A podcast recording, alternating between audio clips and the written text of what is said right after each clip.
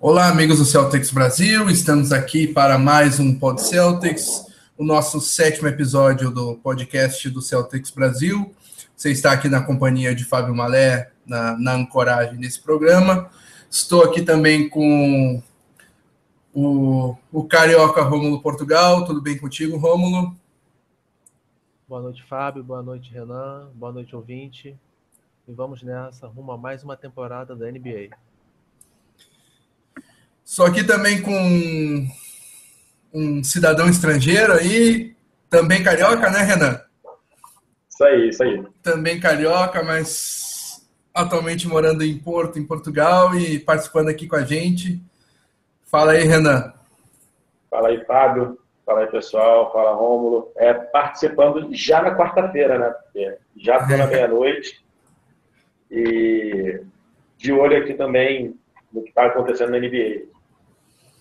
Então, vamos começar por, pelos destaques iniciais, uh, começando, começando pelo Renan, já continua aí.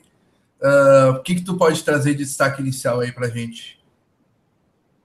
Ó, como... Tá me ouvindo, né? Sim, sim. Como destaque, cara, vou ficar com a grande promessa que é o Celtics para essa temporada. Eu quero, pô, eu não só quero acreditar, como realmente estou vendo um time que, que, esse ano já vem, vem para brigar. Então, assim, eu colocaria como um destaque já para início a capacidade que o Celtics tem esse ano de brigar realmente por alguma coisa legal. E o teu destaque inicial, Romo? O que, que tu tem para trazer para nós aí? Então, o meu destaque fica pela dispensa do RJ Hunter ontem que gerou muita comoção no site do Celtics Brasil, no grupo do Facebook, nas demais redes sociais, porque o garoto sempre foi dedicado, né? literalmente suou a camisa para permanecer em Boston, mas acabou que o James Young é, permaneceu e ficou com a última vaga. E ao longo do programa nós vamos comentar se isso foi a decisão certa ou não para a equipe.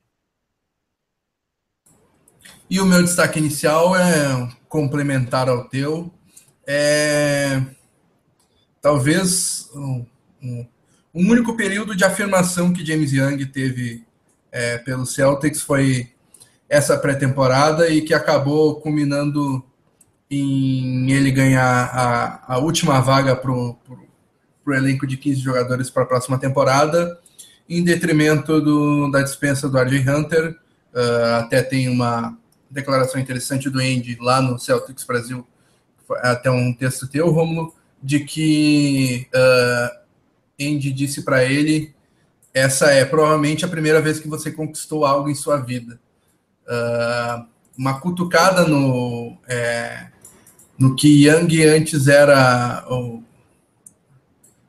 é, em relação à personalidade, a falta de atitude de Young até até vir ficar com a corda no pescoço nessa pré-temporada e numa disputa ferrinha com a Jay Hunter ter é, conquistado essa vaga. Então vamos ver se ele continua nessa, nessa toada de, é, de ir conquistando seu espaço e mostrando seu valor e com, com vontade de continuar no Celtics. É aquele comentário agridoce, né? Aquela eu não sei se eu me senti elogiado ou não, não sei, mas muito bom. Pois é, bem assim mesmo. É para ele ficar alerta, para ele ficar alerta. Uh, então, o nosso primeiro assunto é, trata uh, realmente disso, a finalização do elenco. Uh, primeiramente, é, o Celtics entrou na, na pré-temporada com 20 atletas. Uh, mas na verdade apenas 17 deles é, tinham contratos para a próxima temporada e disputavam um lugar na, na, na, nos 15 que vão para a próxima temporada. Uh, a primeira dispensa aconteceu com Ben Bentil, uh, essa era até certo ponto esperada. É, ala pivô é, de Providence, que era o destaque ofensivo da equipe do Chris Dunn, é, o destaque, é, desculpa, o cestinha da equipe, né? O, o principal pontuador da equipe. Uh, depois Ryan Kelly foi contratado e logo dispensado. E em seguida o Celtics postergou até o último momento em que podia a decisão de quem seria o último cortado e acabou sendo o RJ Hunter. Young, que era o mais cotado, acabou ficando na equipe e infelizmente tivemos que é, o Andy teve que cortar o RJ Hunter, que é um cara valioso e que se bobear é titular em alguns times por aí, Brooklyn Nets. É, e uh, gostaria de, de, saber o que, que, que, vocês têm a dizer sobre essa finalização do elenco, uh, o que, que vocês acharam é, de, dessas, desses cortes, dessas escolhas e do elenco final. É, então, o... tudo estava resumido nessa briga final, né? Nesse paredão celta, como ficou conhecido. O RJ Hunter acho que gerou essa comoção toda porque todos viram o quanto o garoto trabalhou.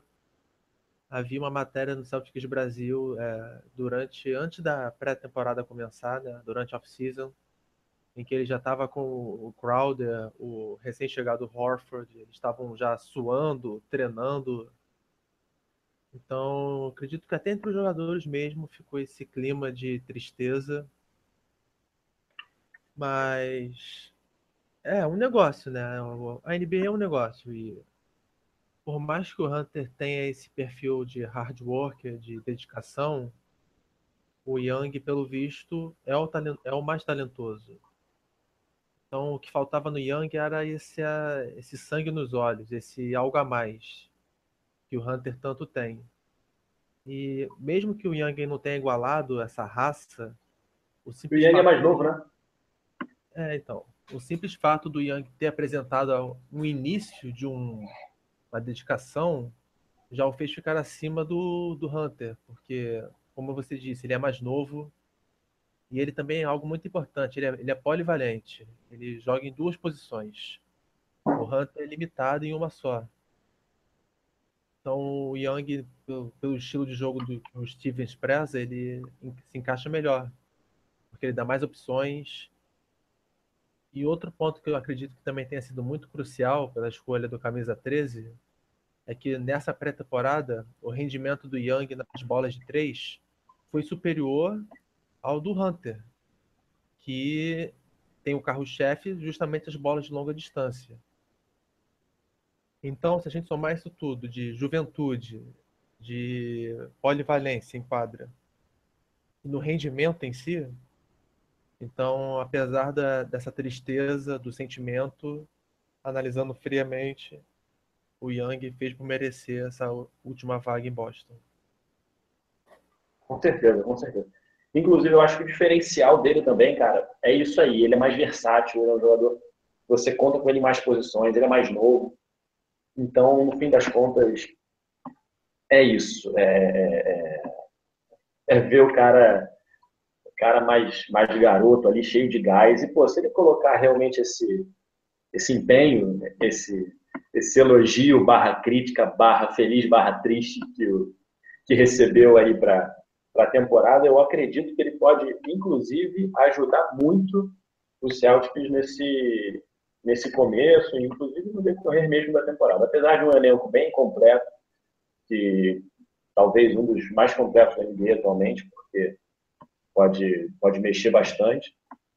Acho que a gente tem, ele tem grande condição de ajudar. E é, é menino, né, cara? Vamos ver aí o que ele vai fazer pra gente. Confio, confio e estou apostando nele também.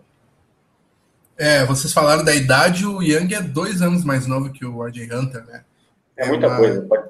É uma diferença significativa de, de idade. O Young é claramente o que tem o maior potencial, né? Uh, uh, Uh, ele tem mais recurso, tem mais potencial, é, e apesar do uh, ah, RJ Hunter ser o, é, o hard worker que o Romulo falou ali, né? É, essa foto na, na, que o Romulo falou nas férias, ele junto com treinando junto com o Amir Johnson, o Horford e o Crowder. É uma foto emblemática para mim, porque ele está com uma camiseta de algodão cinza, que ela simplesmente troca de cor o tamanho suor que tá, tá o, o RJ Hunter na foto. É uma foto para mim bem, bem emblemática, assim, do quanto ele trabalhou nas férias dele para melhorar seu jogo.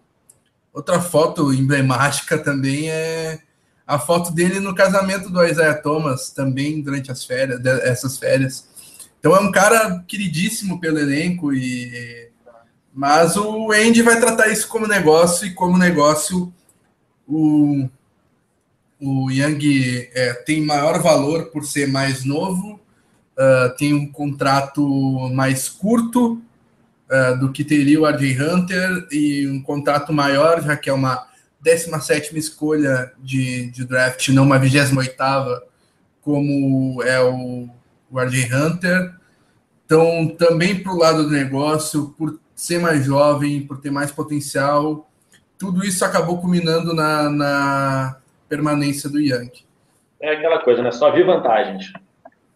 Exatamente.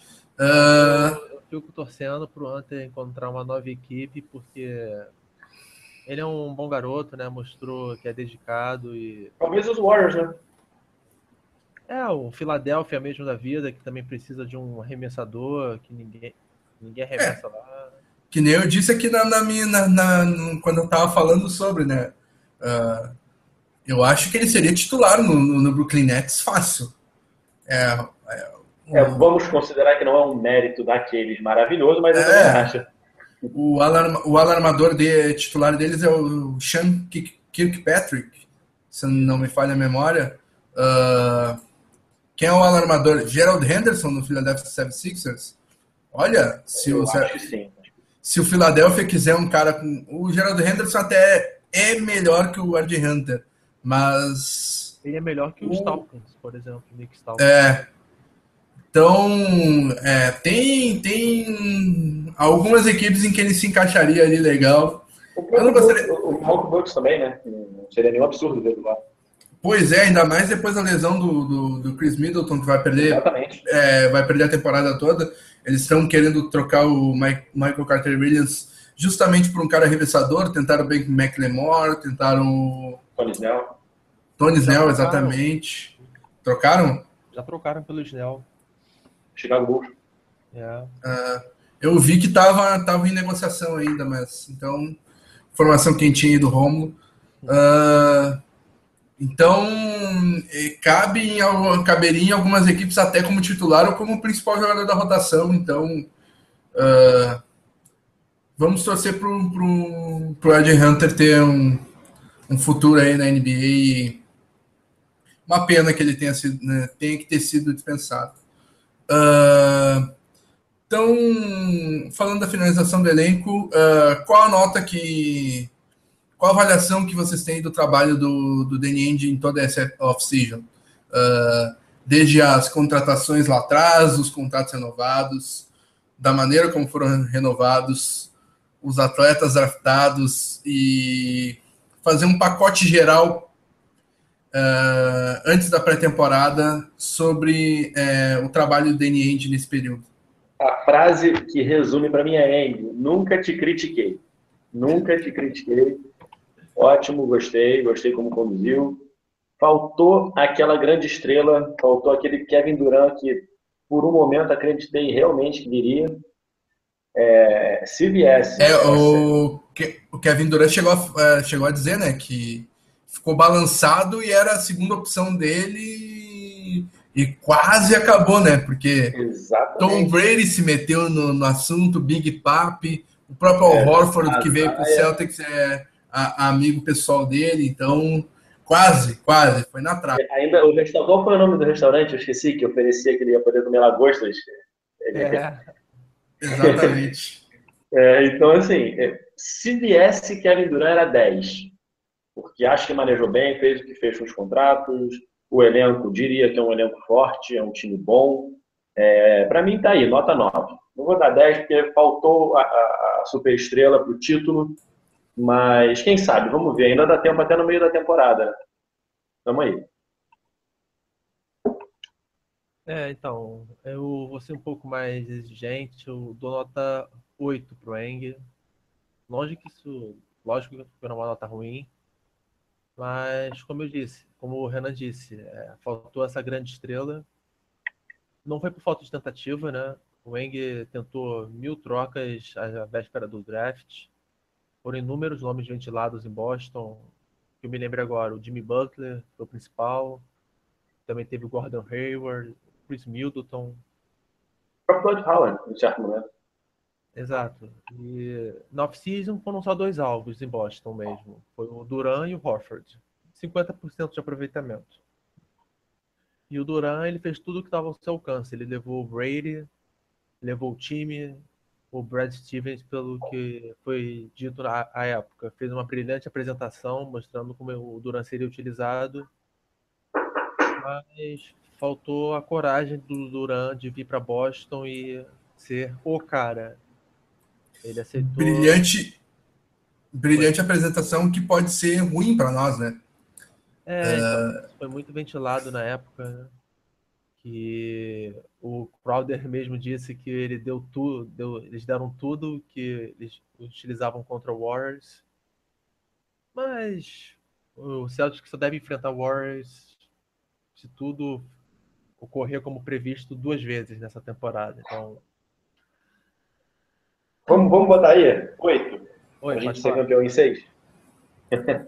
É, eu ia dizer, na, na minha opinião, será, serão nove confrontos entre Warriors e Celtics na próxima temporada, mas. Faz isso, não faz isso não, porque jogo 7 lá, meu coração não aguenta.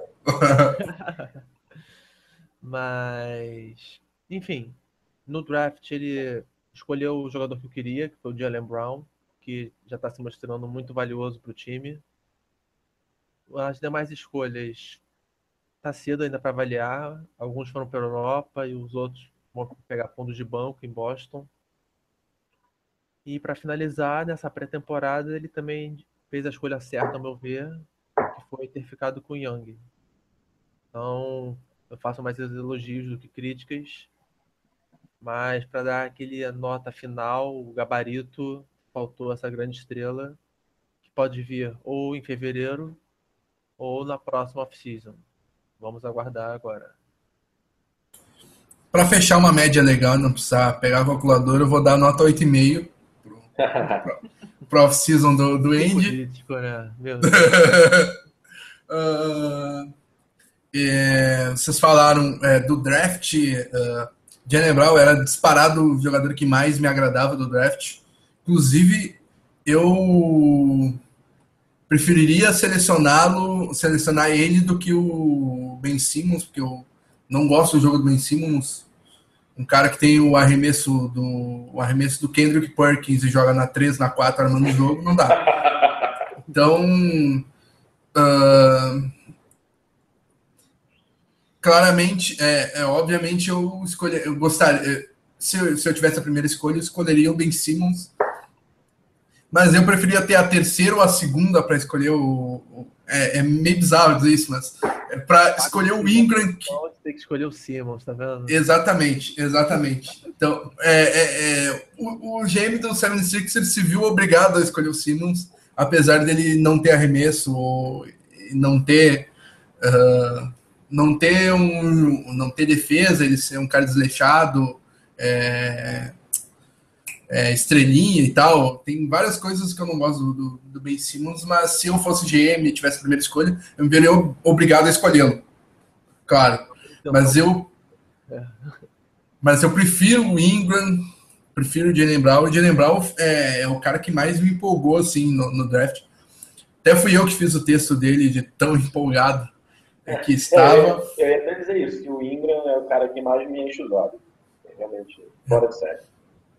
É, é, então, é, a terceira escolha foi muito boa. A, a, o, o Yabusle é um cara que eu curto muito, né?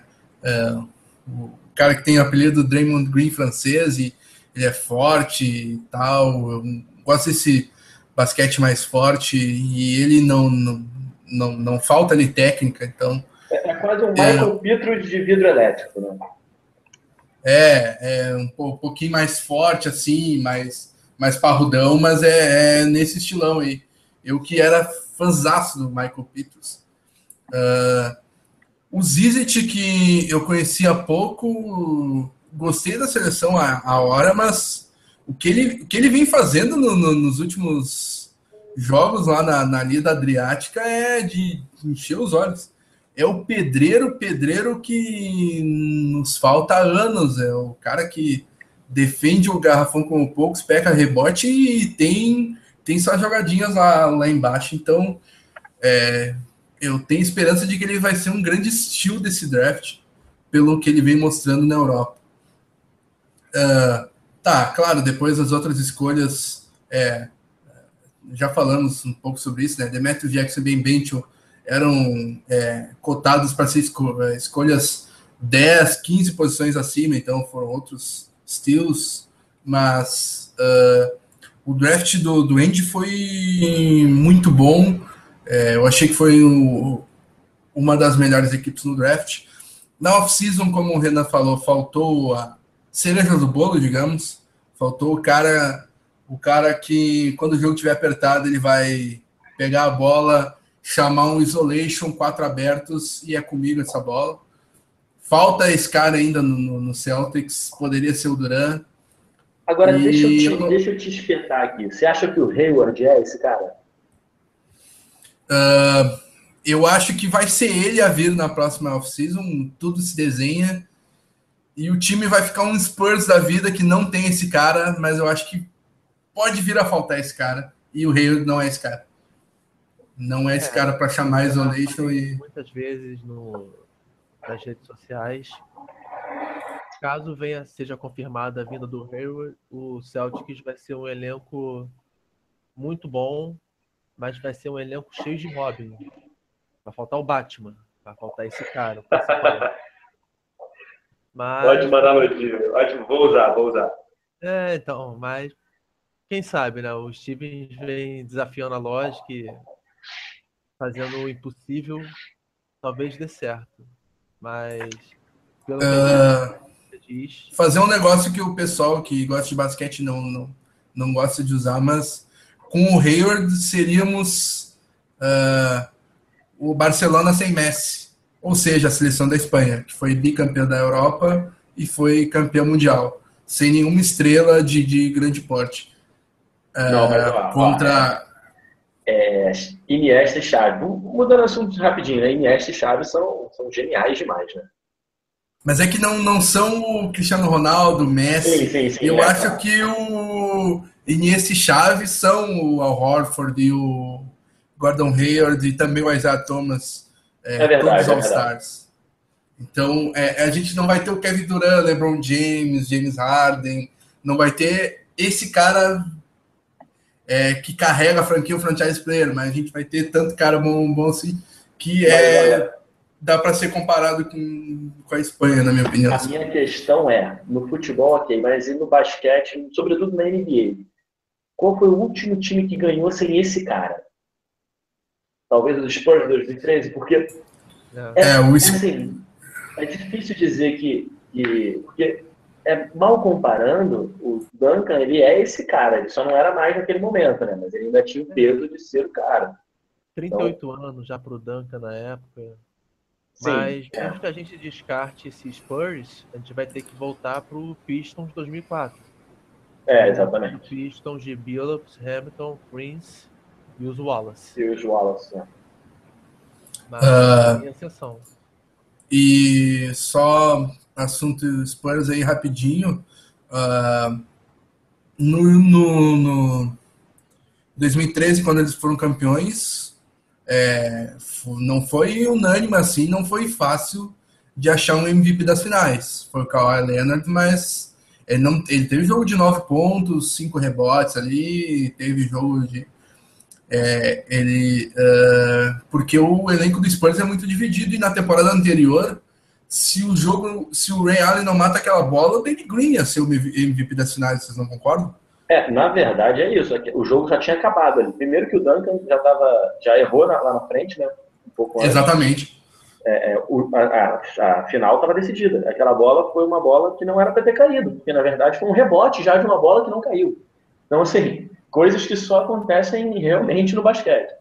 Então, ali era, era Spurs campeão de novo. Pois é, e daí ia ser o MVP das finais Danny Green. Só para comunicar que já foi dado, eu ia falar pontapé, né, mas a bola já subiu e a temporada já oficialmente começou entre, com o jogo de Cleveland e New York, Knicks, e o nosso rival de divisão está liderando por enquanto. Tá ganhando. 7x4, estou vendo aqui. Muito me interessa porque tem o Porzingis no canto. Por sinal, boa, crítica boa. nos bastidores e agora faço aqui também. Esse novo site da NBA está um lixo. Oh. É uma, uma bela porcaria. É. Mas vamos nessa, vamos prosseguir. É. Uh, então, falamos um pouquinho aí da, da finalização do elenco e falamos também um pouquinho do futuro aí, demos uma pincelada, fizemos um pouquinho de rodeio, mas é, deu para falar bastante sobre essa off-season do, do DNN, fechamos com nota 8,5 aí, uma nota política, que nem disse o Romulo, né? Uh, Vamos falar sobre a expectativa para o Celtics na, na próxima temporada. Uh, a Isaiah Thomas conseguirá manter sua vaga no All-Star Game? Uh, essa é a pergunta da pauta, mas eu vou modificar ela um pouco. Uh, quantos e quais vocês acham que são os jogadores do Celtics que podem ser All-Stars na, na próxima temporada? É, Para mim é bem claro que o meu voto 2 barra 3, porque Azaia, Hofford e Bradley são os caras que eu coloco aí despontando para essa briga. Eu acho, e aí acho mesmo, que vamos ter que ver duas coisas fundamentais que são fatores extra-Zaia. Primeiro é se o Laurie vai conseguir manter a, a, a, porque mais difícil que o Azaia, eu acho que é o Laurie. O Azaia eu acho que vai manter sim, tá com um elenco bom, tá com um elenco em volta dele. Mas o Laurie eu não sei até quando ele vai, ou até de que maneira ele vai manter essa, essa qualidade toda que ele apresentou na temporada passada. E a o grande, problema, é... o, o, grande problema do Laurie, só rapidinho, é que ele foi ele foi votado na, na, na última eleição, se não me falha a memória, e ele tem muito voto no Canadá, é capaz ele ser é, titular de novo. Né? Sim, o Yao Ming da, do Canadá. É, por aí. Mas outra coisa Não se esqueçam que agora Jeremy vai ser titular no leste. É verdade. Os chineses também podem acabar. E na cidade de Nova York, né? O que aumenta é o forte nele. E outra coisa que vale citar é Ano passado, quem esteve de fora e joga muito é John Wall. Ou seja, é... como estará o nosso menino? Porque ele até, inclusive, reclamou muito porque o Kyrie Irving foi, apesar de ter jogado poucos jogos, estava voltando de lesão. John Wall joga muito. E ele é, é, pode ser, ele pode não, ele é um, um, adversário direto na vaga pelo All-Star Game né, do, do, nosso favorito, querido Azaia. E também do Bradley, porque afinal são, os dois jogam na posição de guarda, então acaba que conflito. Então, digamos aí, fecho com Azaia e Hofford. Não acho que o Bradley consiga, apesar de achar que o Bradley pode vir a merecer, não sei se. Que também a escolha acaba sendo muitas vezes política, muitas vezes é uma coisa muito muito midiática, tirando a parte dos votos, que obviamente era totalmente midiática, a parte dos treinadores acaba, às vezes, por pegar um pouco isso. Eu não sei se o Bradley tem esse carisma todo, apesar de ter muita bola. Então, Azaia e Hawkins também. É, então, é, mais ou menos, resumindo, penso como você. O, Brad, o Bradley pode até merecer, mas ele não vai. E não vai por quê? Primeiro porque ele não tem muita mídia em cima do seu jogo. Ele é o famoso underrated, o subestimado. Total. E eu também eu não acredito que o Azaia vá voltar para o All-Star Game. Mas por quê? É, o Kyrie Irving não foi ano passado, estava voltando de lesão, enfim, não foi. E ainda mais agora, depois de ter conquistado o título, uma vaga já é dele. O John Wall tem outra vaga também. Aí nós vamos lá. Tirando esses dois. Tem o Laurie, que como nós dizemos, concentra votos no Canadá. Inclusive foi titular no último. Nós temos a Linsanity, que voltou para Nova York, dessa vez para o Brooklyn. Sabe-se lá o que pode acontecer. E agora também o New York Knicks tem Derrick Rose. Um antigo MVP está em Nova York. Isso pesa muito. Não sei se vocês lembram, mas ano passado o Porzingis, mesmo sendo calouro, quase foi para o All-Star Game pela votação popular. Votou Sem contar que o Rondo voltou também, né? Oi? O Rondo também voltou, né? Nunca se sabe. É, então. Então eu acho que o Isaiah vai ficar de fora e o Celtics vai ser representado novamente, mas graças ao dominicano ao Horford, que mesmo assim também não posso dizer que dou 100%, porque querendo ou não, Dwight Howard voltou pro leste, né, que é um nome de peso. Então o Al Horford vai ter que disputar com o Howard, o Millsap, o... Me ajuda aqui, quem tem mais de big, de big assim, no, no leste? Drummond. É... Drummond. Drummond, talvez. Então também vai ser uma briga boa, né? mas eu acredito que o Hofford consiga. Porque o Whiteside, de fato, joga muito, né? Também pode ser uma. Whiteside também. Eu vou um pouquinho mais na linha do Romulo aí.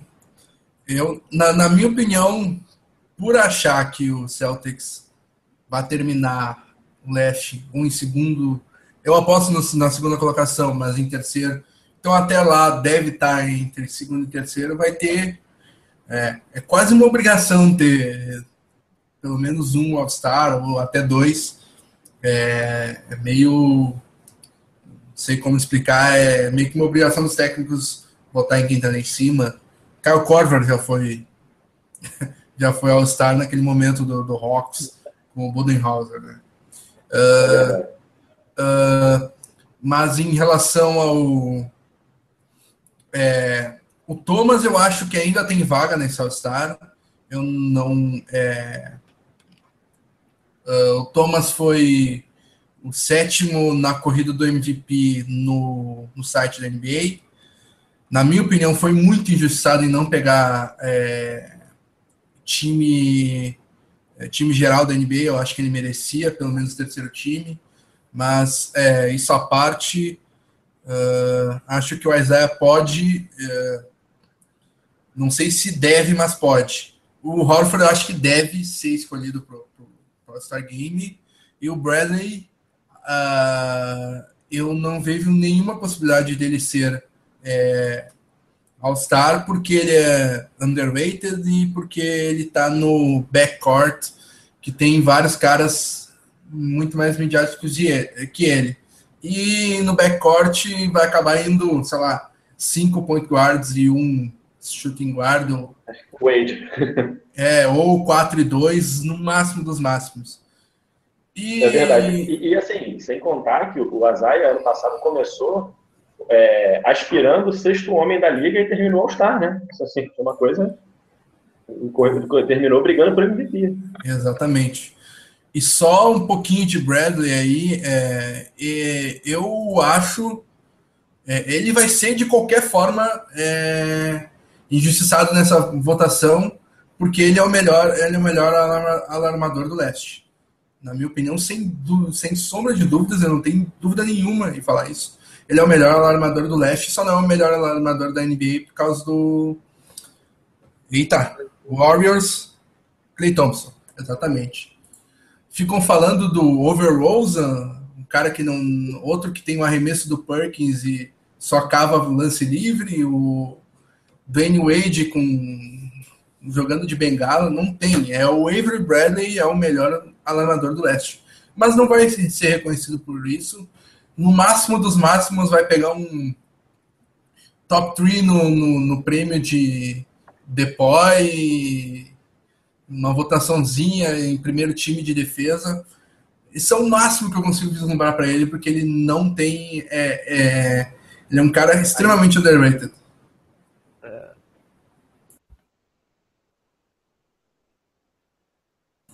Vai lá, Romulo. É, foi o que você disse. O Bradley não tem essa IP em cima dele, não tem a mídia. Ele é o caladão que trabalha na dele.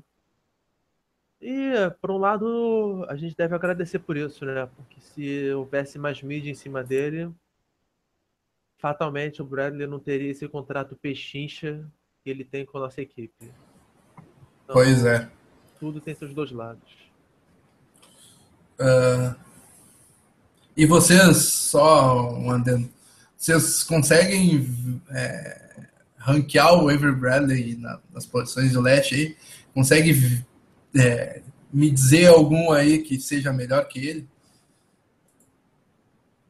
Não, de cara assim não digo não, concordo contigo, até por isso coloquei ele ali na, no All-Star e tirei, tirei do All-Star, né, entre aspas, pelos motivos que são extra bola, né, que não são motivos do que ele joga, do que ele apresenta, do que ele é capaz, mas sim do midiático mesmo e também do, da flexibilidade que é o All-Star Game para a posição de guarda. Vai um monte de armador, porque a armador acaba se destacando um pouco mais, né, numa linha geral, assim, obviamente você tem Kobe, você tem Wade nos seus momentos, mas de uma forma geral o armador se destaca um pouco mais, então vai um monte de armador e vai outra estrela que joga na posição 2. Então, é, realmente, é, eu gostaria de vê-lo, mas acho difícil. É, esse é um debate bom. Pode. Só tá faltando a cerveja e um bar, né, pra gente com isso. Mas no leste eu também ficaria com Bradley, até mesmo em cima do DeRozan. Por dois fatores em especial, pela sua defesa e porque diferente do ala do Toronto, quando é para onça beber água, quando é para decidir o jogo, o Bradley já mostrou que tem esse DNA de clutch, coisa que o DeRozan passou longe nos playoffs, fazendo um Ó, sinto muito para os nossos ouvintes aí que gostam do DeRozan, mas para mim não dá. Eu não não engulo, não acho que é que é diferente, que é estrela. Para mim é bom, bom.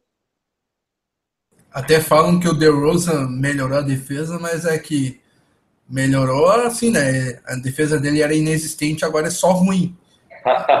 é muito fácil melhorar quando você tem um nível uma estrela, né? Exatamente.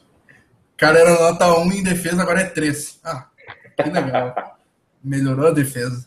Arremesso dele é uma tristeza, assim, a, mas ele, sim, ele tem boa condução de bola, ele infiltra bem, ele vai para dentro, mas é muito pouco para um alarmador, e ainda mais com, o, com, com a mídia que ele tem, né?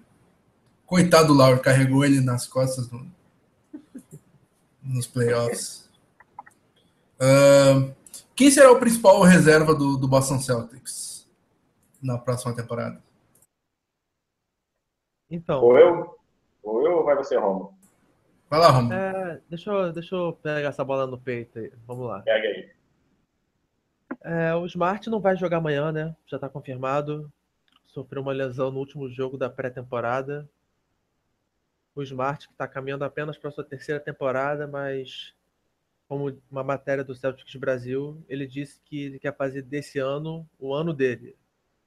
Ele quer assumir maior responsabilidade, e embora a gente sempre tenha aquele medo, né? Nossa, o Smart vai arremessar. me lembra até aquela música que a torcida do Palmeiras fez com o jogador. É, eu tenho medo do Gilmar, então. E eu tenho medo do Smart arremessando. Mas brincadeiras à parte, o Smart ele parece que está perdendo medo de atacar a cesta, né? Porque eu sempre tive essa pergunta: por que ele não ataca a cesta, já que ele é um touro, um forte pra caramba e nunca usou isso a seu favor. O Olinik, muita gente enche a bola dele, fala que ele vai ganhar quase de 15 a 20 milhões na próxima temporada. Confesso que eu sou um crítico dele, um morro de amores pelo cabeludo canadense. O Gerald Green, pelo que eu vi, é, passaram seus anos, mas o estilo de jogo continuou o mesmo. E que estilo seria esse? Ah, tô com a bola na minha mão, não sei o que fazer. Vou chutar. esse é o Green. É, então, eu vou dar um voto de confiança no Smart, porque, pelo que eu disse, ele parece que está disposto a assumir esse papel mais central, tem a confiança do elenco, e até mesmo pela sua defesa ele vai ter mais minutos. Então, meu Citsman do Celtics, Marcos Smart. E completo que seguido de perto por Jalen Brown. Acredito que o nosso calor vai, vai surpreender já na primeira temporada. É, boto aí, assina embaixo tudo que você disse, sobretudo do Gerald Green, porque genial, é a melhor descrição que eu já ouvi até hoje dele é essa, tô com a bola e agora. É, é isso. E, e Jalen Brown na sequência para os quase six men do time.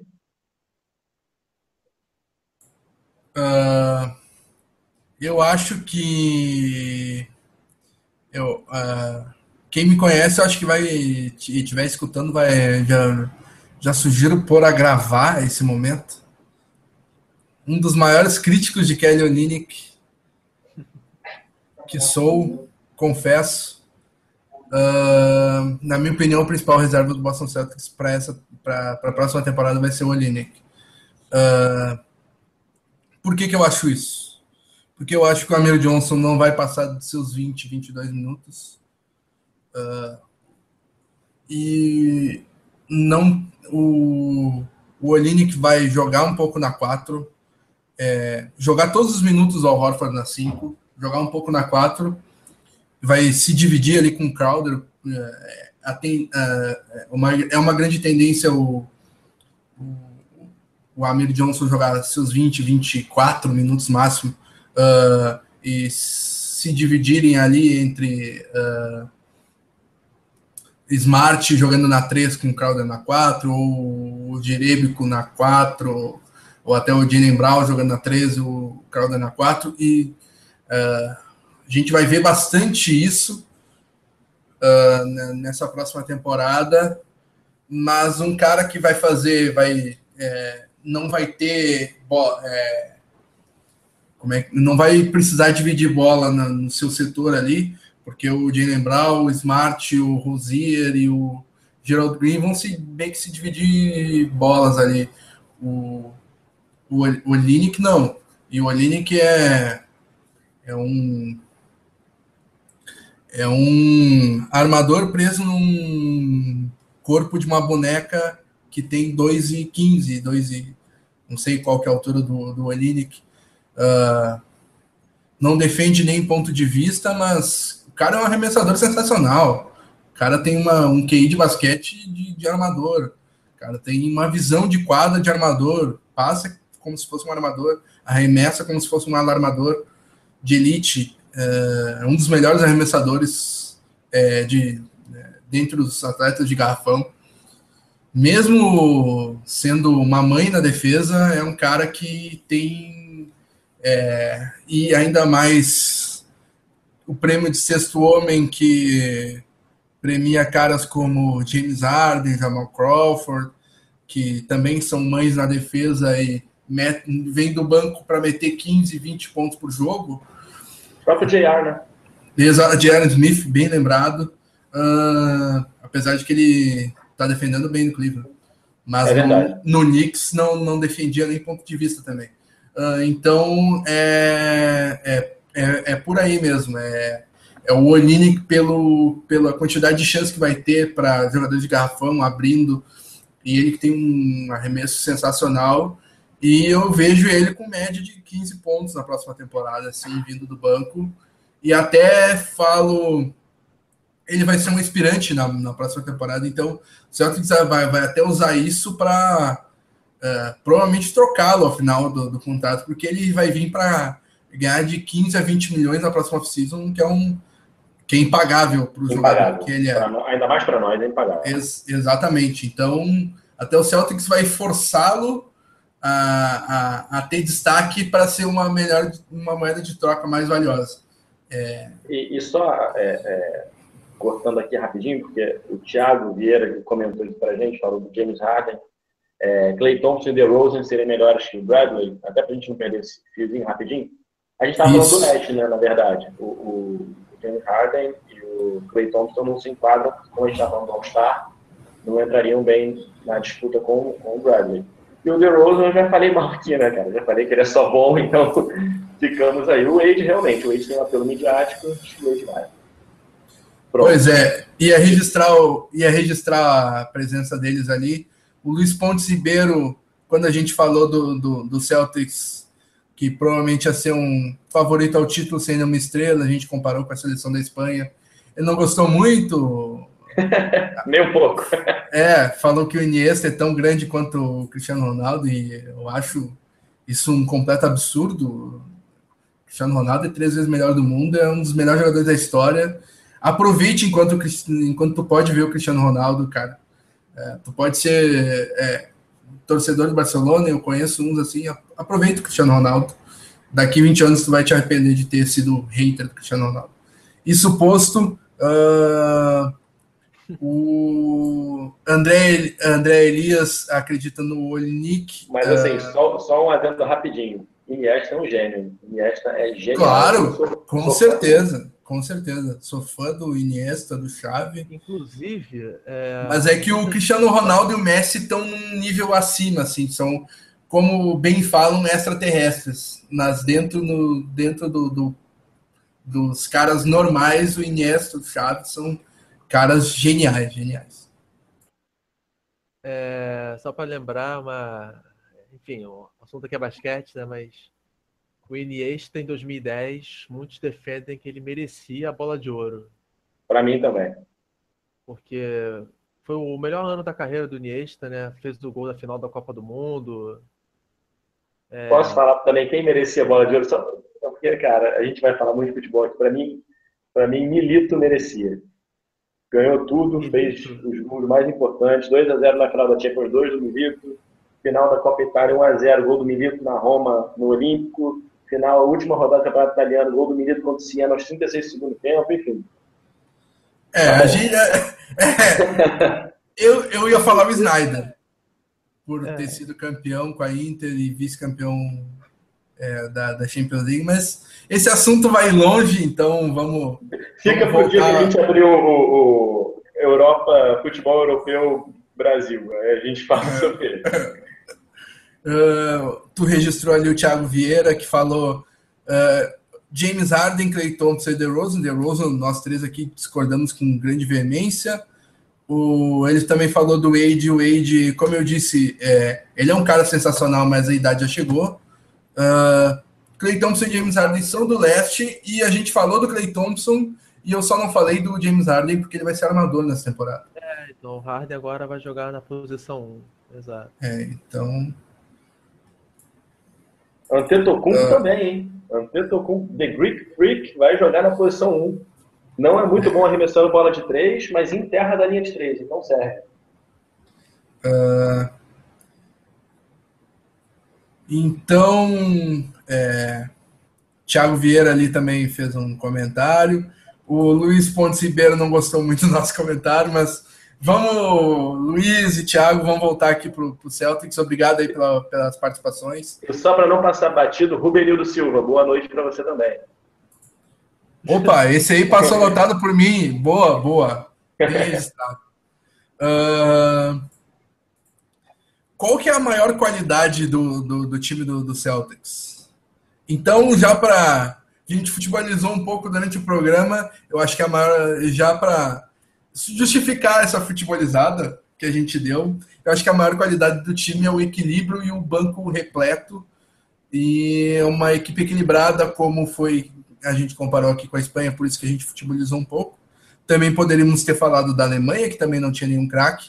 Então, essa é a maior qualidade do, do, do, time do Celtics, na minha opinião. Já vou pedir a opinião de vocês agora. E já em membro, já que a gente está falando de futebol, se a gente for fazer uma comparação, para mim, esse Celtics, a melhor coisa é a defesa, é o ferrolho, é, é a Juventus da NBA, vai jogar, vai se defender como nunca, vai bater até na mãe, vai bater qual... então, do futebol, do basquete.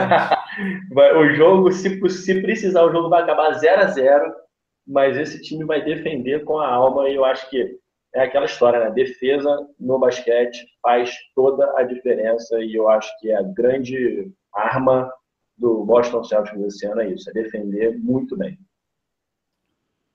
É, então, para mim a maior qualidade desse elenco é justamente a sua versatilidade.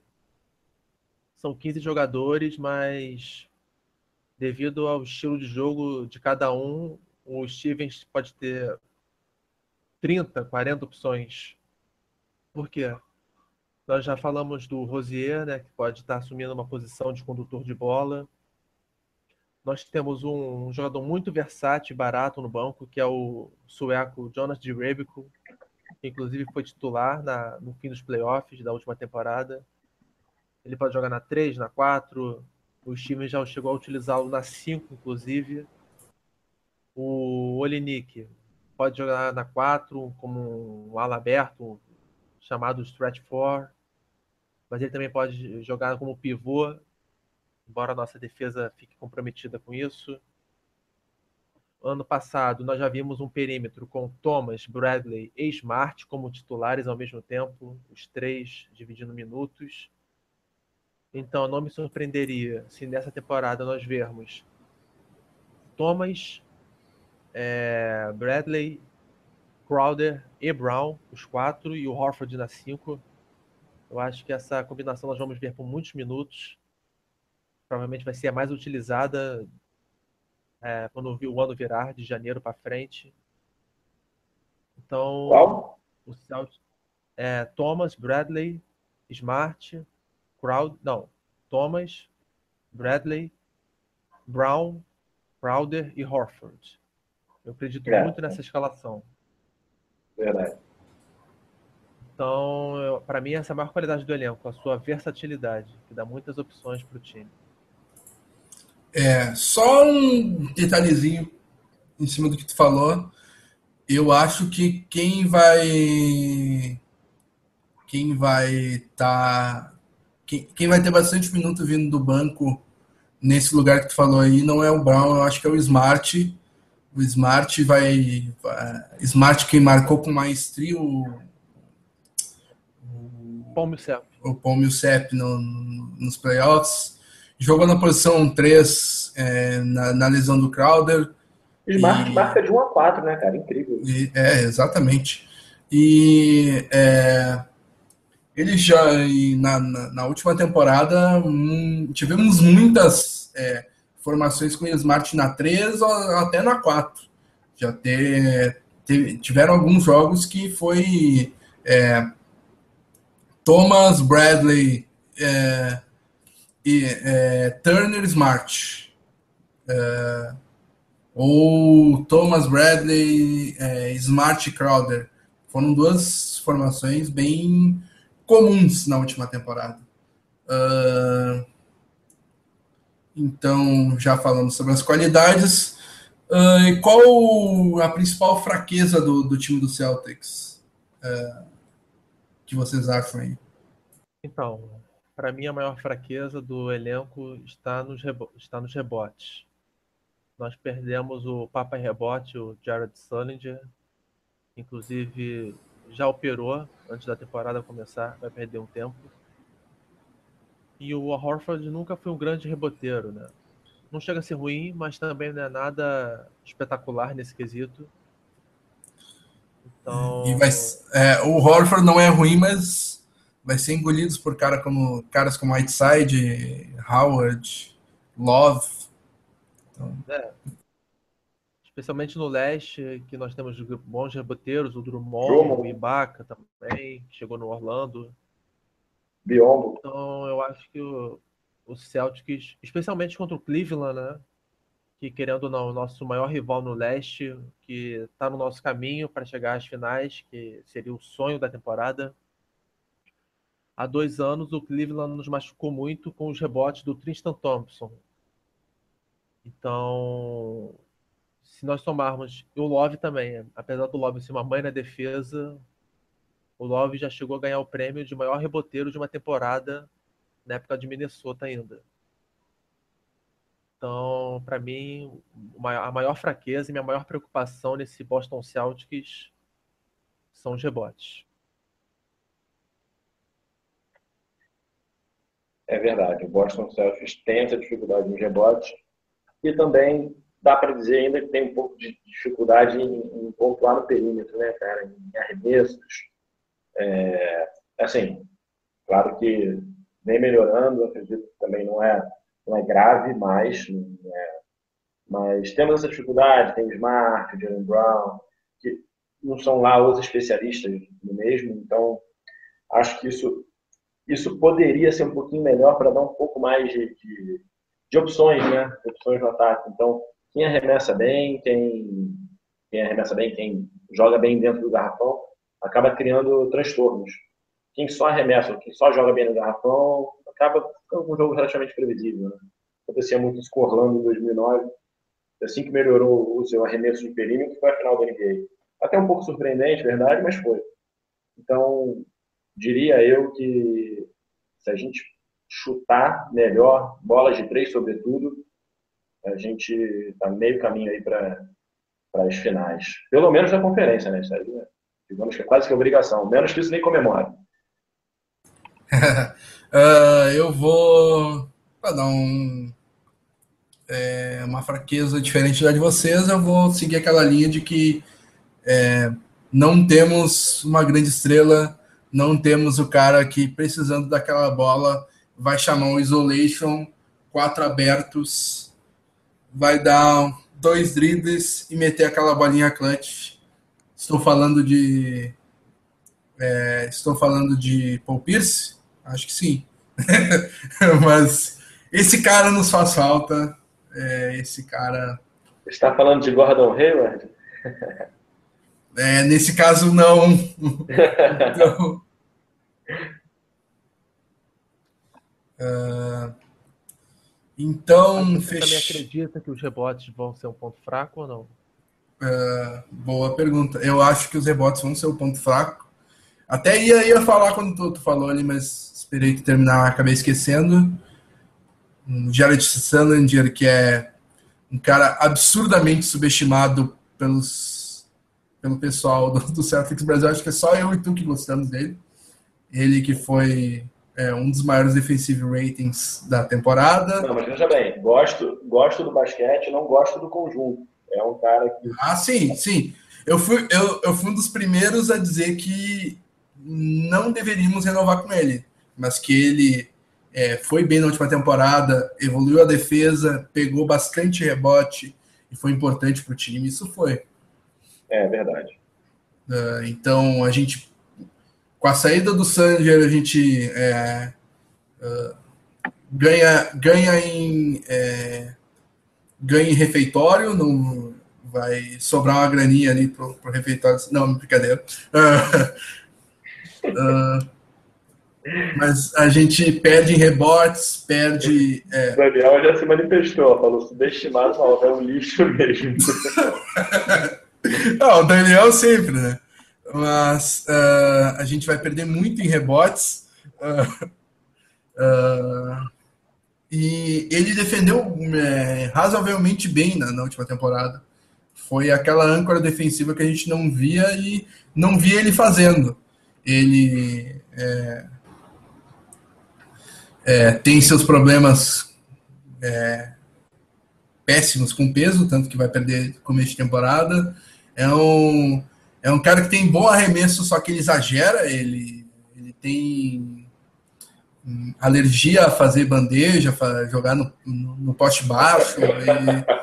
E, e é, só, é só arremessinho, só jump shot, só jump shot. Ele, ele é até bom no jump shot, mas ele exagera e daí acaba caindo, desfincando os médios dele. Porque tá toda hora lá na, na, na linha de três achando que é o achando que é o J.J. Redick, mas não, é, então, mas sim, por causa da saída do Jalen Sander e porque tu falou, Horford não é um grande é, reboteiro, vamos perder em rebotes. Apesar de que o, o, espero mais do. do... Oh, caramba! Branco, branco, branco. Olenek. Não, nosso ala pivô titular. Amir Johnson. Amir Johnson. Amir Johnson. Uh, espero mais do Amir Johnson, porque a temporada passada dele ele não foi tão, tão bem quanto em Toronto, e apesar de ser baixo, ele é, é, ele é bom reboteiro, então ele pode suprir um pouco dessa necessidade uh, que, que temos em rebote. Uh, seguindo aqui com a pauta, então, falamos um pouco das nossas expectativas do, do Boston Celtics para a próxima temporada. Uh, antes de terminar, uma pergunta, jogo rápido. Eu já falei aqui que a minha aposta é em segundo lugar no, no leste. Uh, Renan, Romulo. A minha em terceiro na classificação, porém indo para a final, vencendo o Toronto na semifinal de conferência. O que eventualmente te daria um segundo lugar, né, por assim dizer. Terceiro na temporada regular, final de conferência. É, então, o Boston Celtics teve 48 vitórias na última temporada. Né? Eu acredito que a gente possa subir, ficar em segundo, que seria a posição prevista, né? Na melhor das hipóteses. Mas acho que a gente pode acabar mantendo as 48 vitórias ou até menos, porque o leste cresceu muito em competitividade. Mas como hoje eu sou um homem otimista, eu enxergo a vida com bons olhos. Colorida, né? Eu vou colocar o Celtics com 50 vitórias e chegando na final da NBA, derrotando o Cleveland Cavaliers e exorcizando o fantasma LeBron. Opa! Segura, segura, segura, segura, segura, segura, é próxima pauta, segura, segura. uh, então, agora vamos, vamos brincar de vidente, vamos, é, vamos, é, temporada da NBA já começou, mas é só o primeiro jogo e Claro, uh, estamos aqui no, fazendo uma prévia da temporada do Celtics que começa amanhã. Romulo, sabe o horário? Jogo de amanhã, deixa eu olhar aqui. Boa. Sei que é nove e meia da noite, mas vou conferir. Isso. Beleza. Então, é, falamos um pouco do, da expectativa, é, do que esperamos para o time, falamos da, das formações, do principal reserva, de quem pode ir para o All-Star Game. Uh... Nove e meia da noite, confirmado. Boa, boa. Uh... Além do All-Star Game, vocês acreditam, jogo rápido agora, é, que algum jogador do Celtics pode pintar em alguma é, em algum prêmio, é, seleção da temporada? O que, que vocês acham? Então, é, você perguntou jogador, né? Mas vamos alargar esse sentido aí, que eu vou incluir o Brad Stevens. Para mim é um franco favorito, prêmio de treinador da temporada. Chegou em quarto há dois anos. Ano passado, salvo engano, foi sexto, né? Mas eu acredito muito no Brad Stevens para esse prêmio. E Agora também me sinto no dever de incluir o Bradley para disputa de defensor do ano. Ele já foi o, o, o, jogador de perímetro mais votado na última eleição, foi o terceiro mais votado no geral. Então nós nunca podemos descartar um terceiro colocado para brigar pelo título do ano seguinte. Roubou minhas palavras. Bradley, com esse título, eu acho que Bradley com esse título é até mais provável do que Stevens como treinador. Apesar Opa. de acreditar Bradley. Boa! Ó, vamos lá, hein? guardem essas palavras, salvem esse áudio. É, vou, vou melhorar um pouquinho essa discussão. Vamos lá, então, uma reflexão que o, que o Romulo pôs lá no nosso grupo. É, vamos bem rapidinho. É, quem que vocês apostam para campeão da NBA? Golden State Warriors. Sem surpresas. Golden State Warriors também. Golden State Warriors também é meu voto. Não é minha torcida, é o meu voto. É, exatamente. Minha torcida. Agora eu tenho que olhar aqui meus, meus votos lá é. no Facebook para não entrar em contradição. Peraí, vamos lá. vamos lá. E quem vocês acham que, vai, que fará as finais da NBA? Renan. Cleveland e Golden State. Não é, não é muita surpresa também. Enquanto o Romulo procura, mas é um. É... Eu já. Ah. É, minha final é Golden State e Boston. É o meu voto também. Chupa LeBron. é também o meu voto, mas é, temos uma coisa indiferente, vamos falar depois. Mas meu voto também é o Warriors e Boston. E as finais do leste? Renan. Aí sim, finalmente aparecemos na minha, na minha votação aqui. Kevin Celtics. Na minha ficou Cavaliers e Celtics. Chupa LeBron. Na minha, Boston Celtics. Boston Celtics, uh, o segundo colocado, e Indiana Pacers, o quarto colocado, farão a final do leste. Ousada, hein? Indiana Pacers. Arrojado, arrojou com essa aí. Arrojado. Finais do Oeste. É, feliz 1999. Finais do Oeste, Warriors Spurs. Eu aposto numa, num clássico. Se bem que a gente, se é que a gente pode falar que o Clippers faz clássico, né? Clássico californiano entre Warriors e Clippers. Pensei que você ia falar Kings e Lakers. É, o mundo dá voltas. É, meu, meu, voto é o mesmo do, do Renan, Warriors e Spurs. Uh, MVP. Qual o voto? E pode dar uma explicadinha aí, dá para entrar um pouquinho nesse, nesse mérito. Renan. É, eu acho que o, o MVP vai ser o Chupa Lebron, cara. Porque é, dificilmente o Curry ganharia o MVP esse ano de novo. Acho que assim, três vezes seguidas é, é difícil demais.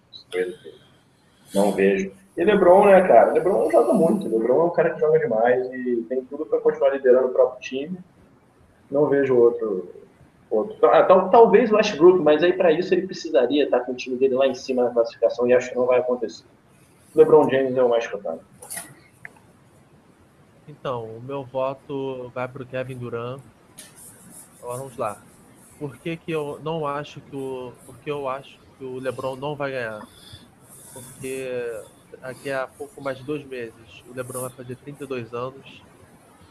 Na última temporada ele teve a menor média de minutos e pontos da sua carreira, tirando a temporada de calouro.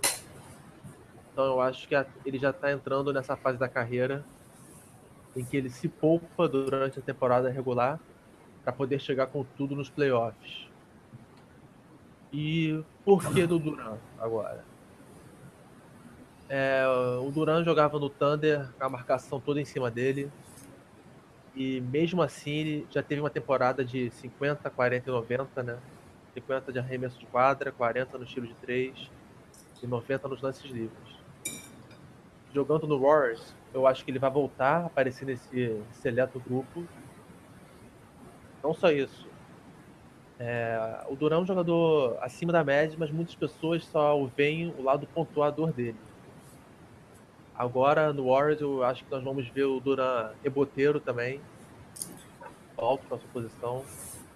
Nós vamos ver o QE do Duran dando passes. Então eu acho que a gente vai poder valorizar mais o, jogo dele no todo, tomado a pontos e a um aproveitamento de arremesso absurdo. Então eu acho que o Duran vem para o segundo título de jogador mais valioso da NBA. E eu vou votar com ousadia e alegria. Meu voto de MVP vai para. Ah, eu. É mais. Uh, um suspensezinho aqui. Mais uma vez, quem me conhece vai ter que aproveita e põe a gravar esse momento. Já falei que espero uma grande temporada do Olinek é, sendo o melhor jogador do banco do, do, do, Celtics. E agora, outro cara que eu critico bastante, o West Mula, o West Turnover, cara de um neurônio. Russell Westbrook é meu voto para MVP. Por quê? Porque eu acho que ele vai ser o primeiro cara na história a chegar perto do que o Big O fez. E é, eu acho que o Westbrook pode se aproximar sim de ter um triplo-duplo de média. Eu acho que ele vai concentrar todas as, toda a pontuação do, do é, ele vai ser o dono do time, vai inflar estatísticas. É, eu acho que ele vai passar dos 30 pontos de média. Acho que ele vai ter muita assistência e muito rebote. Ah, não, não sou usado bastante para dizer que ele, ele vai conseguir esse triplo duplo, mas ele vai ter muitos triplos duplos durante a temporada. Então, é, e eu acho. acredita que o eu acho, é vai pegar uma, uma vaga boa na classificação é, do Oeste para isso? Isso que eu. É, é nessa que eu ia chegar agora. Eu acho que ele vai levar o. Ele, ele vai levar o Thunder a mando de quadra no, no nos playoffs. Eu projeto. Eu, eu projetei meio de cabeça, posso estar sendo injusto com alguma equipe que eu esteja esquecendo, mas eu projeto o Thunder como terceiro colocado do, do Oeste. Acima Aí, do se, é, se ele acima, for terceiro, tem acima do Clippers. State Spurs, ele tem que tirar alguém. É, acima do Clippers. Ousado. Hoje é dia de ousadia aqui. É... Falei que era ousadia, alegria. Uh, defensor da temporada. Falamos, né? Depois de, da propaganda que fiz do Bradley, não posso nem mudar. Então, eu acho que o Kawhi Leonard já vem de dois títulos, né? É difícil você falar que ele não vem pelo tri. O último jogador a conquistar três seguidos foi o Dwight Howard, né? De 2009 a 2011. Mas agora, com a aposentadoria do Tim Duncan, eu acho que o Kawhi Leonard vai ter que se dedicar mais ao ataque do time. Então, eu acho que ele pode acabar não digo que se desleixando na defesa, mas não há como ele se dedicar 100% nos dois lados da quadra.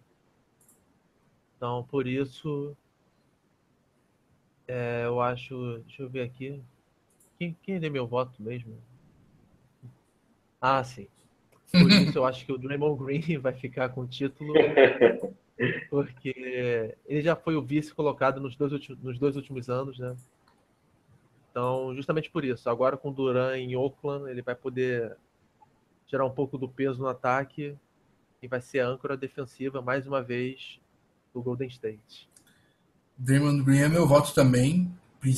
Na minha opinião, é, eu acho até que ele é, foi teve maior impacto defensivo do que o, o o Kawhi Leonard nas duas últimas temporadas. Penso, obviamente, é, o Kawhi Leonard é um defensor sensacional, mas é, o time do Spurs é um time é, mais encaixadinho e ajuda ele a ser o mais visto no, na defesa.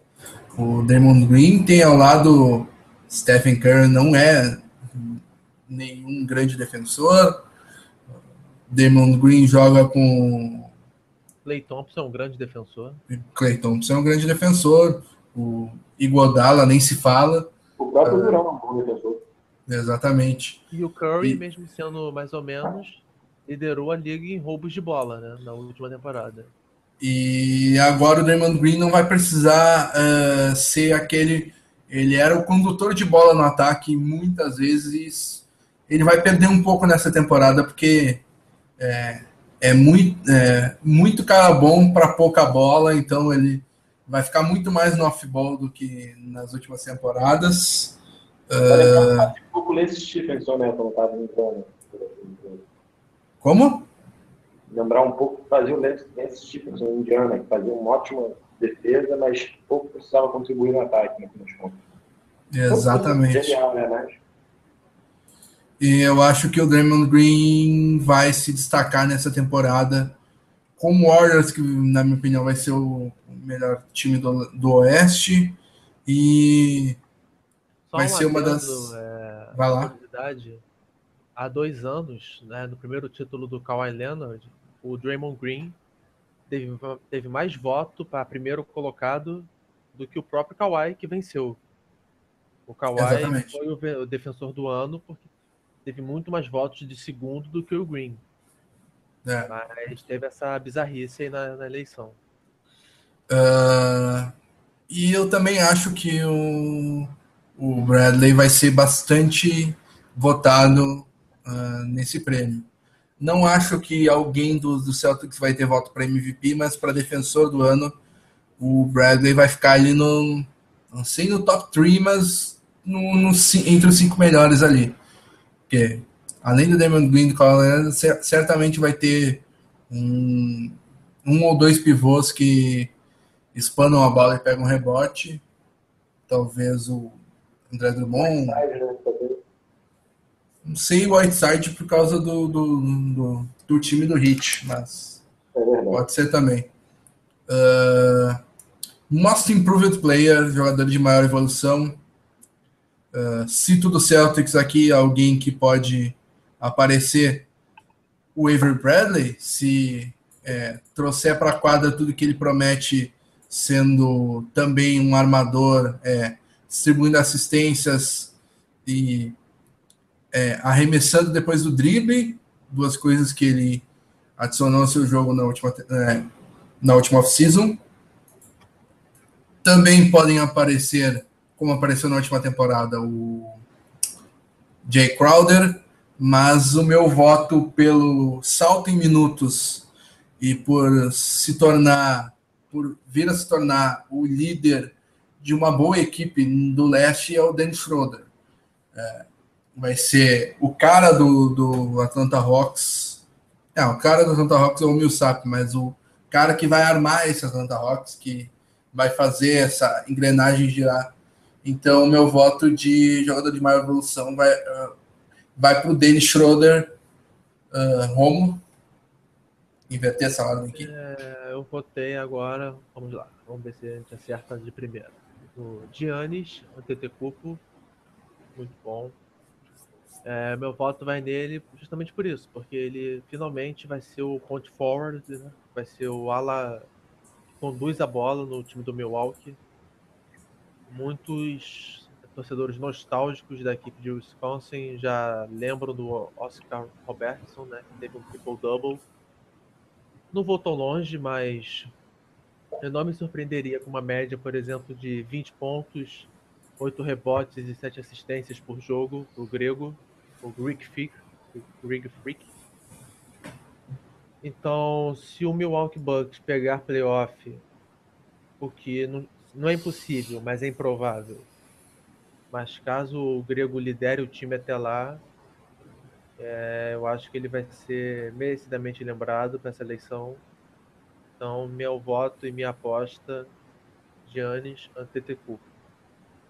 Eu fico com o D'Angelo Russell.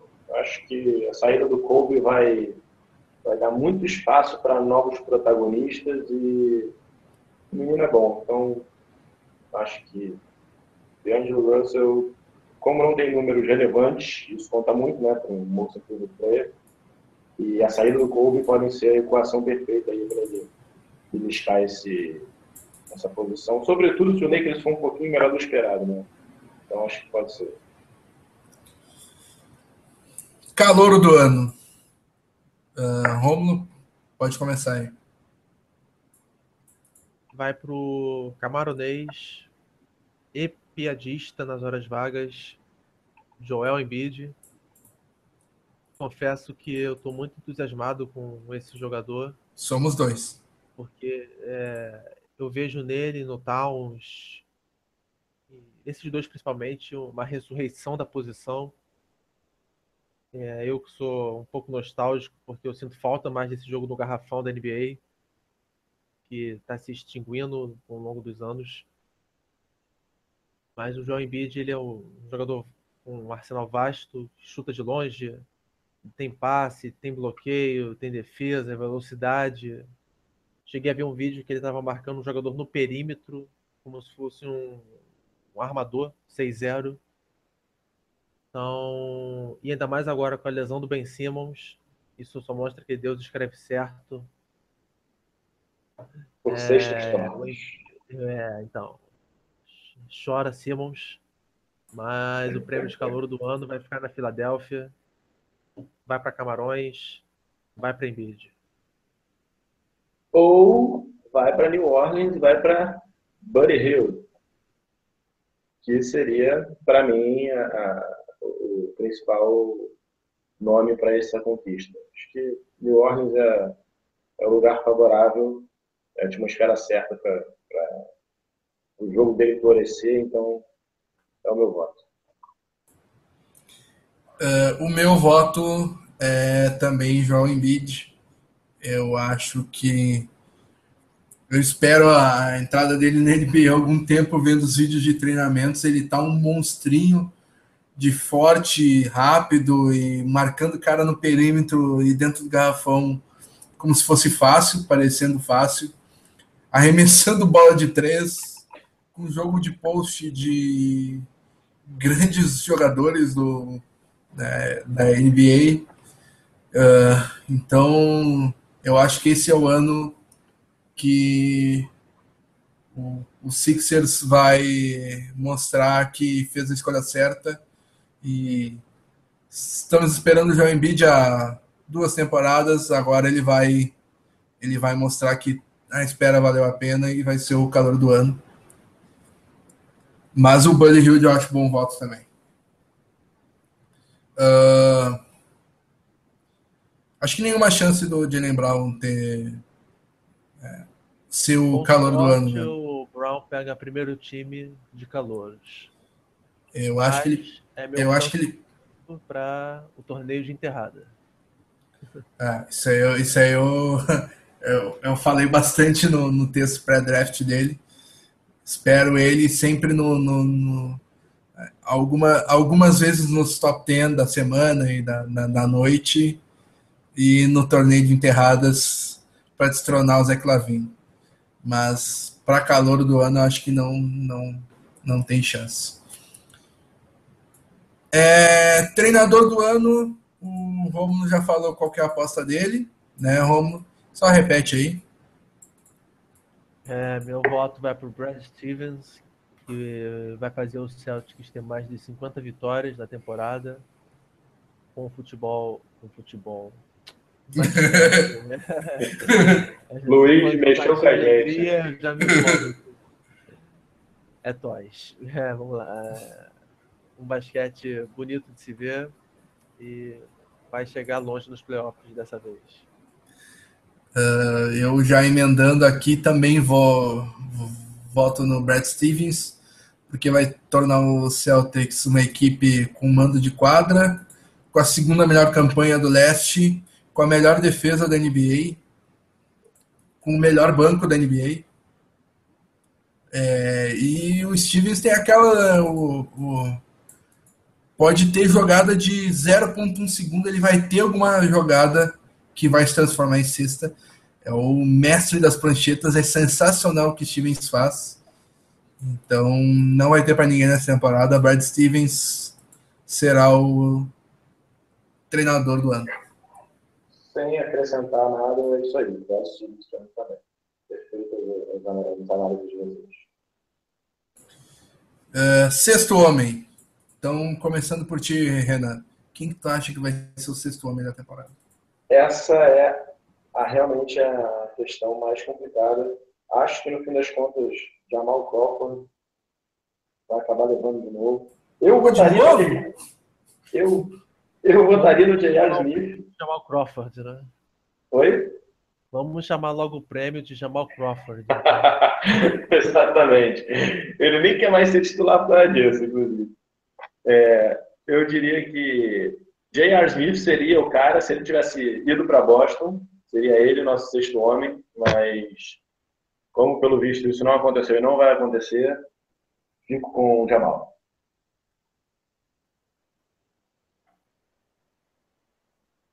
Então, o meu voto de sexto homem foi para Brandon Jennings. E por que, que eu acho que é possível que ele vença? Porque, pelo que eu li, ele mostrou muito progresso no seu jogo.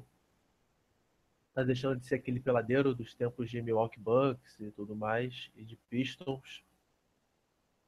Mas principalmente porque eu não confio no joelho do Derrick Rose.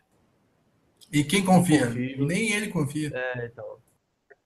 Então, se, se na última temporada o Jamal Crawford, que foi titular durante boa, boa parte do ano, por causa da, da, lesão do Blake Griffin, o que fez o Paul Pierce virar, inclusive, de ala pivô. E ele ainda conseguiu ganhar o título assim. Eu acho que o Brandon Jennings vai substituir o Rose durante a temporada, infelizmente. E acho que ele pode ser um bom candidato para esse prêmio de melhor sexto homem da temporada. Eu acho que o Kelly Olynyk tem condições e vai estar tá no bolo. É, o Renan bem disse, né? Um prêmio difícil. Uh, acho que o Olynyk vai estar ali no meio, mas eu voto em Onto Brandon. Brandon Knight, do Phoenix Suns. É, é o cara que vai ser o sexto homem do Suns e é, é um cara que já teve é, brilharecos pela NBA, principalmente é, no Milwaukee Bucks. O menino, o, o armador do, do Suns, Devin Booker, ele tá titular? É, o Devin Booker é o titular de alarmador. É, muito bom mesmo. Eu acho que o Brandon Knight é a minha aposta para sexto homem. Ah, é, pessoal, uma, um parênteses bem rápido aqui. É, para os que dizem chupa Lebron, o rapaz, o futuro MVP, está com 7 rebotes, 7 assistências e 12 pontos no intervalo do jogo. Aí, ó. Stats Hunter.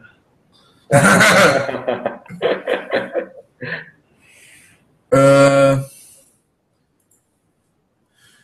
qual, qual time vocês acham que decepcionará na, na, na, na temporada e qual time que surpreenderá na temporada? Eu vou primeiro? Pode ir, faça as honras. É, tratando de surpresa, é, diria que é o Minnesota. Apesar de surpresa sempre ser aquela coisa, né? As pessoas já estão esperando o Minnesota no playoff.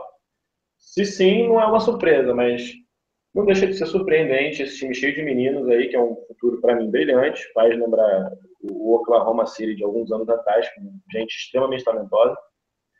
E eu diria, coloco como surpresa, porque acho que vai aos playoffs e acho que vai fazer um grande, um grande, um grande momento de playoff, obviamente. É possivelmente eliminado na primeira rodada, mas um grande playoff. E decepção, eu colocaria o New York Knicks justamente porque eu não confio no joelho do Rose, não confio na, no Carmelo Anthony para decidir jogos, já não confiava muito e cada vez confio um pouquinho menos. Acho que o Knicks não não vai não vai impressionar e talvez não vá nem aos playoffs. Então, coloco aí como uma decepção. Então, é, eu vou começar pela parte triste. A minha, minha previsão para time que vai decepcionar está em Illinois é o Chicago Bulls.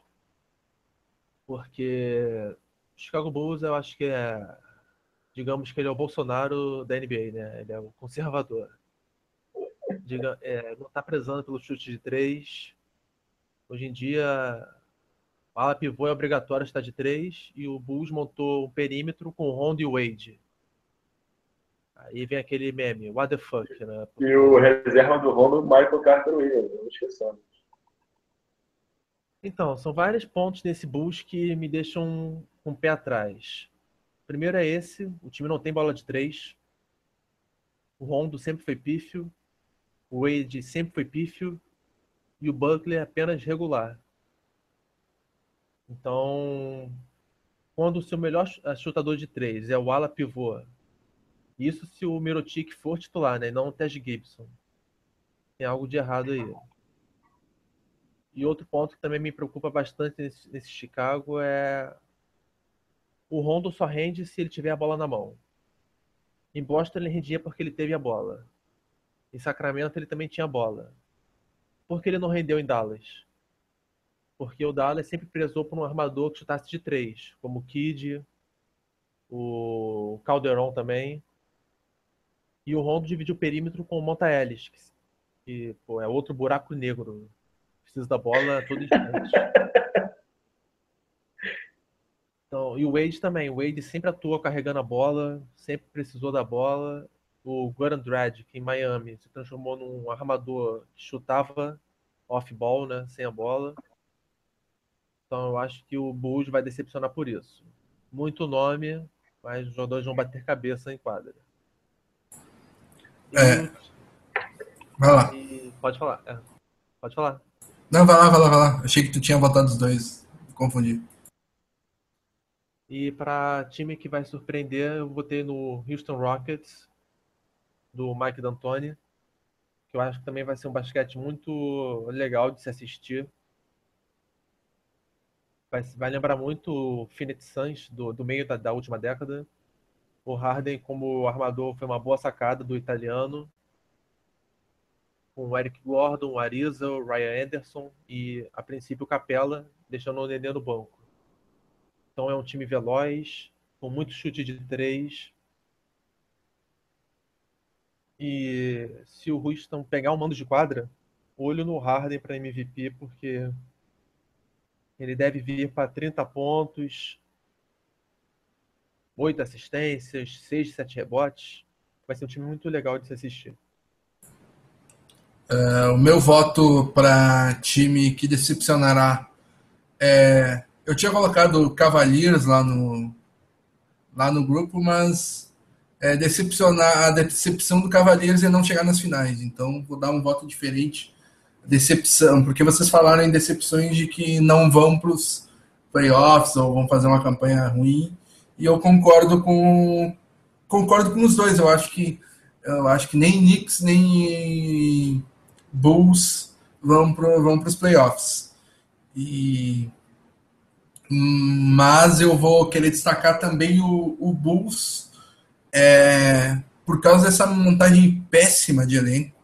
Uh, uma troca terrível para receber o Michael Carter Williams, trocando talvez um dos únicos é, caras que mete bola de três que eles tinham no elenco, o Tony Snell, uh, que é um cara que entrega defesa e bola de três, que era exatamente o que eles estavam precisando uh, no banco, e adicionam mais um cara que chuta igual o Perkins.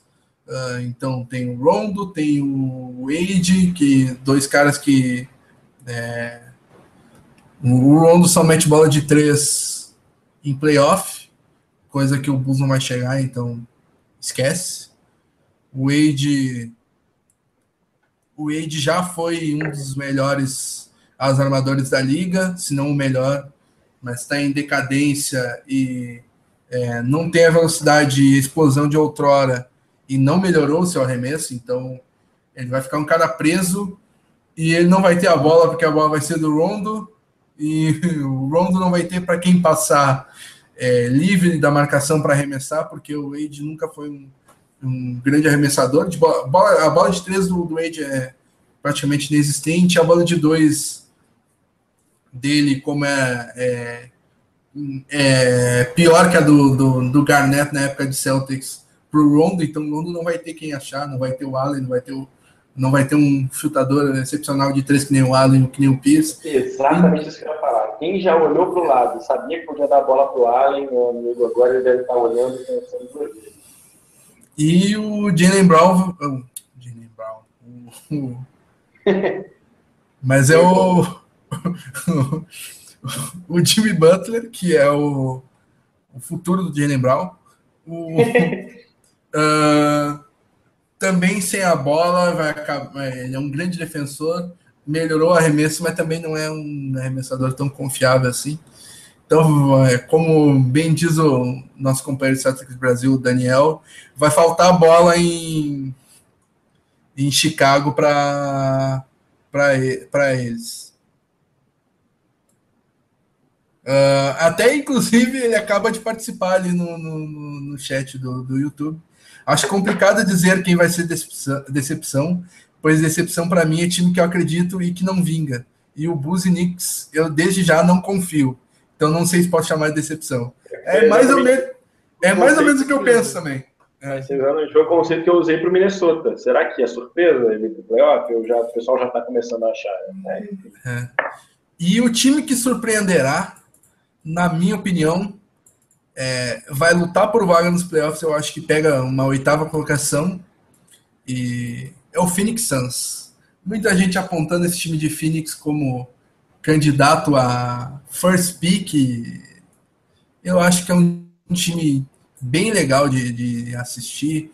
Bledson é um armador underrated. O, o menino lá. Opa, Devin Booker. Devin Booker é, fez um final de temporada ali que se o Ronacek tivesse caído antes, que o Ronacek não dava oportunidade para ele. Se o Ronacek tivesse caído antes, o Devin Booker ia ser o calor do ano. Teve, teve a lesão do Bledson, né? Tá é, te, te, teve a lesão do Bledson, mas só o, o novo treinador, que eu não vou lembrar o nome agora, uh, deu oportunidade para o Booker e o mês de março dele foi média de 25 pontos. Um calor. Eu no Fantasy e agradeci imensamente. Pois é, então esse perímetro muito legal. Brandon Knight, que eu aposto para sexto homem. Uh, Devin Booker, que vem para explodir, é, para ser um dos melhores arremessadores da, da liga, já no seu segundo ano que é um negócio bizarro. Uh, Bledsoe, se se manter saudável, é, é baita de um, de um, armador. Gosto bastante do PJ Tucker, acho um cara bem underrated. É o cara que faz o traba trabalhinho dele ali. É, joga para o time, então é um cara que vai ser importante para esses Suns. Uh, no Garrafones tem caras de bastante potencial, como Bender e Chris mas também tem caras que defendem é, bem ali, como o Alex Lane e o, é, e o Tyson Chandler. Tyson Chandler que vai ajudar uh, nos bastidores para passar experiência. Então, é, é provável que eu é, quebre a cara nessa, mas eu aposto que o Suns vai ser uma surpresa, é, uma surpresa legal aí para todo mundo. Uh, então, para finalizar esse programa, a gente fez um especial aqui sobre o começo da temporada, uh, programa que acabou se tornando longo. A gente já esperava um pouco disso, né? Uh, é a, gente, a gente um dia fará o programa em uma hora, a gente tem essa fé. É, com, agora começando a temporada, tentar fazer é, com, mais, uh, com mais periodicidade, e também não vai ter tanto assunto assim, a gente não vai ficar prevendo a temporada toda de todos os times, como a gente fez é aqui. Verdade, é verdade. Uh, então, eu, para finalizar esse programa, eu é, peço destaque, os destaques finais de cada um de vocês aí, começando por ti, Renan. É, bom, destaque final, então, fico com. Na verdade, eu fico com uma aposta, né, que é o nosso time na final da conferência fico com, com a sensação de, de que a gente está com um elenco ótimo. E até fevereiro pode até dar uma melhoradinha, né? Acredito que seja uma tendência. Então, de destaque, fico com a aposta do Celtics nessa temporada já para a final de conferência e, quiçá, quiçá a gente não pode dizer que não, uma final de NBA.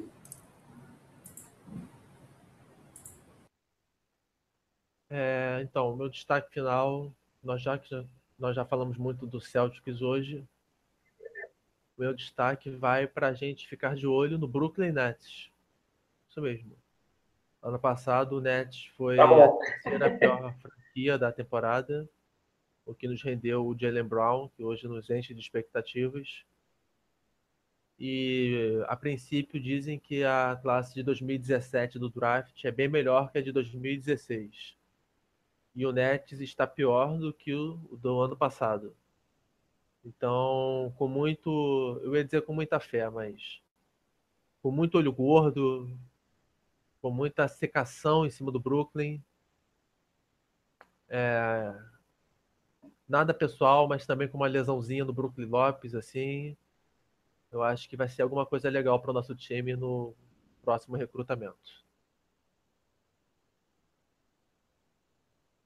o meu destaque final vai para é, vai para as transmissões ESPN que é, ampliou seu contrato com a NBA e vai é, transmitir 131 jogos da próxima temporada.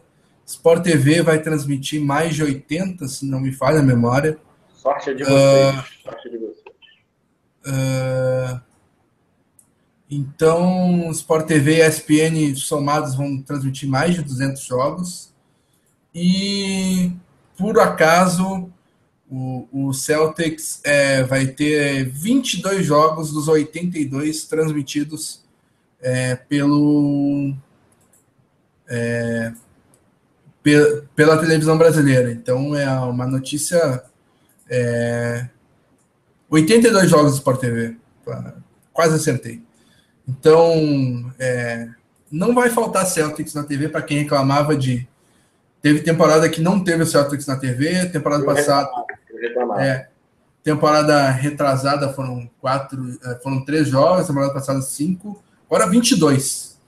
É, ou seja, é, mais de um quarto dos jogos, mais de 25% dos jogos sendo passado pela TV brasileira, com narração em português.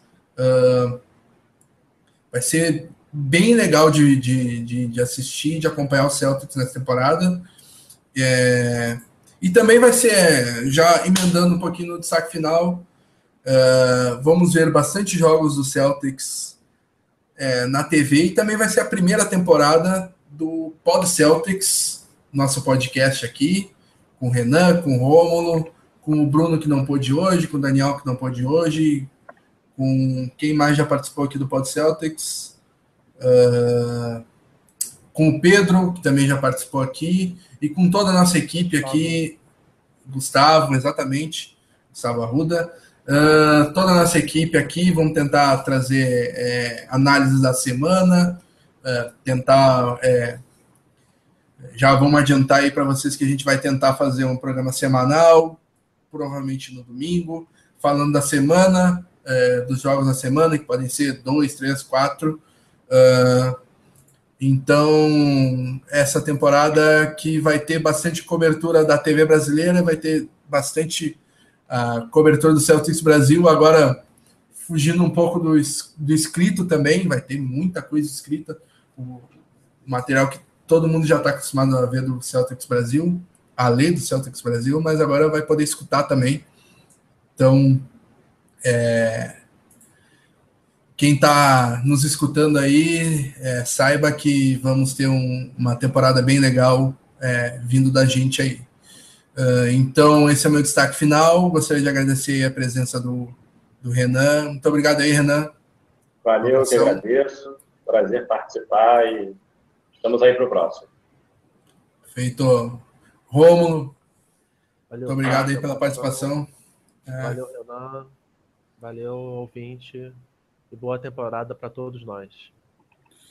E aos ouvintes do, do, do Pod Celtics, muito obrigado aí pela, por, por estar com a gente até, até esse horário aí. E quem, quem vai escutar amanhã, quem vai é, escutar depois, vou, vai ser publicado lá no Celtics Brasil, vai estar no YouTube. Então, muito obrigado aí. A partir da, da, de amanhã, o Celtics já joga e então, a partir da semana que vem já tem mais Pod Celtics para analisar a semana e a gente vai tentar man manter aí com, com, bastante frequência esse novo canal do Celtics Brasil com torcedor do com torcedor do Celtics. Muito obrigado aí, tchau, tchau. Valeu, tchau, tchau.